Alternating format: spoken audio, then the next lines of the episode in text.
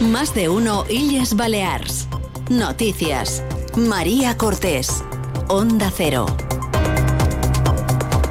Muy buen día, es viernes 1 de marzo, festivo aquí en las islas para celebrar el Día de las Islas Baleares. Hoy se conmemora el 41 aniversario de la aprobación del Estatuto de Autonomía con cientos de actividades repartidas por todas las islas, actividades que seguro van a poder disfrutar a pesar de que las lluvias, de las lluvias que tenemos en estos momentos en casi todo el archipiélago irán eso sí desapareciendo a medida que avance la jornada. Atención también al viento que mantiene activado el aviso amarillo en todas las islas por temporal marítimo. Vamos a conocer más detalles de la previsión para esta jornada festiva aquí en el archipiélago con Iván Álvarez. Buenos días. Buenos días. Hoy en las Islas Baleares el viento seguirá reciando con rachas que pueden llegar a ser fuertes de tramontana durante la primera mitad del día y ya por la tarde tenderá a ir perdiendo intensidad. En las islas de Mallorca y de Menorca se esperan cielos nubosos con chubascos que pueden ser ocasionalmente fuertes en la Sierra de Tramontana y por la tarde tenderán a remitir y el cielo a irse despejando. En las Pitiusas tendremos intervalos nubosos sin descartar que pueda caer alguna precipitación débil,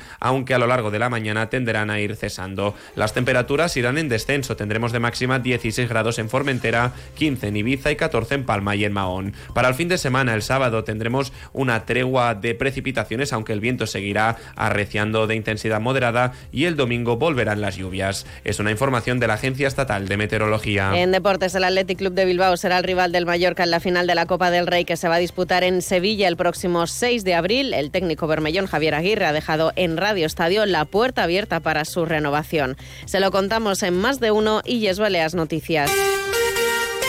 La presidenta del Gobierno, Marga Proens, asegura que Baleares no agachará la cabeza frente a Pedro Sánchez durante su discurso en el acto institucional que se celebró anoche en la Lonja de Palma con motivo del Día de los Illes Baleares. Proens ha pedido que se reconozca la insularidad de Baleares y que ésta sea compensada para garantizar los servicios a los ciudadanos y que las empresas puedan competir en igualdad de condiciones. No ha habido ninguna alusión a la polémica del caso Mascarillas, pero sí una defensa de las islas, que son un territorio, ha dicho, con carácter definido que no quieren pagar las facturas de otros. Estarem atents per això en els intents de centralisme que ataquen la nostra autonomia, aquesta que precisament celebram avui.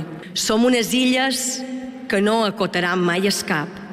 Són unes illes que no volen ser més que ningú, però tampoc permetrem que se'ns faci de menys.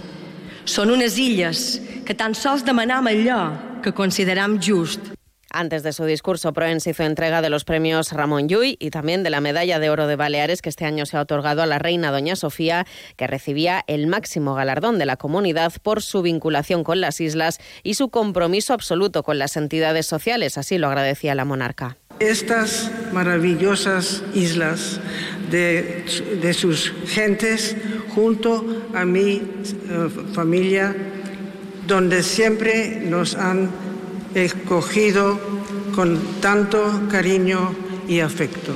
Espero seguir haciéndolo muchos años más. El Gobierno ha organizado más de 250 actividades en todas las islas para celebrar hoy este Día de las Islas Baleares.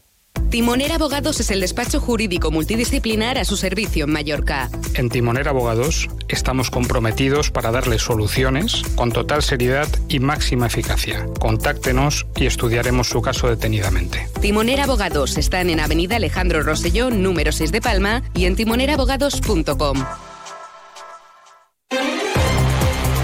Más de uno Illes Balears. Noticias. Onda Cero.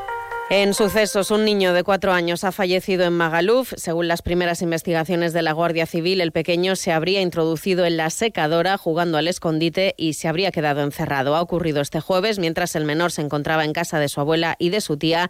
Al no tener colegio, aprovechó que su tía se había quedado dormida y su abuela se había ausentado para acceder a la terraza y meterse dentro de la secadora. A la llegada de la abuela se interesó por el niño al que encontraron asfixiado en el interior del electrodoméstico.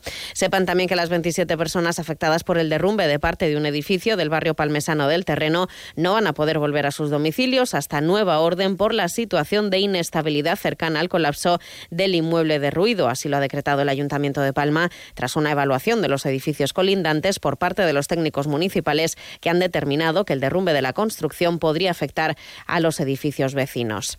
Más cosas, Francina Armengol asegura que jamás se ha producido ningún contacto con el exministro José Luis Ábalos sobre la las mascarillas compradas a la empresa de su asesor Coldo García.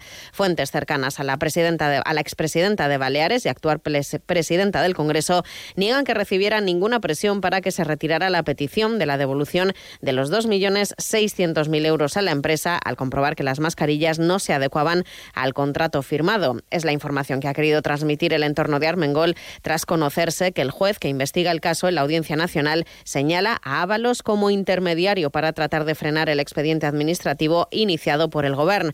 Así se desprende del auto emitido el pasado 7 de febrero por el magistrado, donde también se revelan las conversaciones de varios pinchazos telefónicos.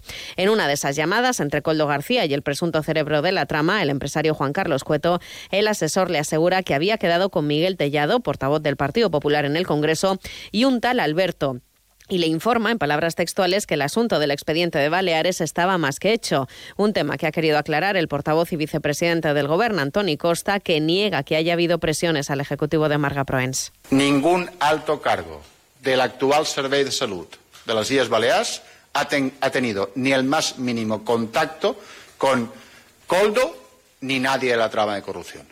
Sí que puede existir la posibilidad de que mm, miembros de la empresa o Coldo, no lo sé, hayan tenido eh, contactos con mm, funcionarios dentro del marco del expediente de reintegro. Antoni Costa ha recordado que la empresa presentó en noviembre alegaciones a la reclamación hecha por el Gobierno para la reintegración de parte de la compra e insiste que el expediente no ha caducado, mientras el Partido Socialista ha dejado entrever que el actual Gobierno del PP habría tenido intención de dejar caducar el expediente. El portavoz parlamentario del PSIP, Iago Negueruela, ha señalado que si el Miguel Tellado que figura en ese auto judicial es el portavoz del Grupo Popular en el Congreso, el Alberto, que se menciona en las grabaciones, sería Núñez Feijó, algo que el aludido ya ha negado. Yo creo que Miguel Tellado, a falta del segundo apellido, parece ser que es Miguel Tellado, porque Miguel Tellado creo que es Miguel Tellado, y me imagino que Alberto, que es su jefe, debe ser el señor Núñez Feijó, porque se llama Alberto Núñez Feijó. Y porque es una persona que a lo largo de su vida profesional ha acreditado no tener escrúpulos. Ha acreditado no tener escrúpulos en verse con mucha gente. En Menorca, la dimisión de la portavoz y un concejal del PSOE de Ciutadella abre las puertas a, un, a, una posible moción de censura contra el equipo de gobierno del Partido Popular por parte de las fuerzas progresistas. Es una crónica de Iván Martín desde Onda Cero Menorca. El PSOE ha comunicado que ha formalizado el relevo de Carol Sardá y Pedro Capó en el Grupo Socialista del Ayuntamiento de Ciutadella y ha manifestado su total predisposición a cerrar con PSM y Ciutadella Andaban un gobierno municipal de mayoría progresista, un acuerdo que no contaba con el beneplácito de los dimitidos. Los socialistas se reafirman afirman en la voluntad de devolver al ayuntamiento a la normalidad democrática con un gobierno del bloque progresista formado por PSOE, PSM y Ciutadella Andaban, con mayoría de concejales frente a un gobierno de la derecha en minoría y por tanto sin posibilidad de liderar ningún proyecto para el municipio. La secretaria general del PSOE Ciutadella, Sandra Moy, ha instado a las fuerzas progresistas a mirar al futuro y aprovechar los más de tres años que quedan de mandato para hacer valer la mayoría. Además, los socialistas han señalado que trabajan ya desde hace meses con PSM de Ciutadella andaban para eh, intentar que no existan obstáculos para poder tener de nuevo el gobierno progresista en Ciutadella. Y sepan que los agricultores de Ibiza temen que la situación de sequía que sufre el archipiélago pueda afectar a las reservas de agua que se usan para productos muy cotizados durante el verano. Lo ha denunciado en Onda Cero el presidente de la Cooperativa de Ganaderos de Ibiza y de la Federación Pitiusa de Razas Autóctonas. Llegamos así a las 7 y 29 minutos. Momento de repasar la información deportiva. Paco Muñoz, buenos días. Buenos días. El técnico del Real Mallorca, Javier Aguirre, en Radio Estadio Noche de Onda Cero, contempla la posibilidad de renovar su contrato, aunque prefiere esperar a que se consigan los objetivos y anuncia que mantendrá la portería a Grace en la final de la Copa del Rey. Me imagino que jugará la final, no sé si no lo puede decir o no, pero sí, que... Sí, imaginas bien. Estamos felices en la isla, nos trata muy bien la gente, no, no hay queja ninguna pero en el fútbol nunca se sabe. Yo, yo prefiero en febrero hablar de, de momento de la liga, la permanencia y esto y centrarme en ello y luego vendrá lo que tenga que venir. El Real Mallorca ya tiene la mente puesta en el partido del domingo en Liga en Somos ante el Girona. Así llegamos a las siete y media de la mañana. Continúen en compañía de más de uno en Onda Cero con Carlos Alsina. Pasen una feliz mañana de viernes y disfruten de este día de las Illes Baleas.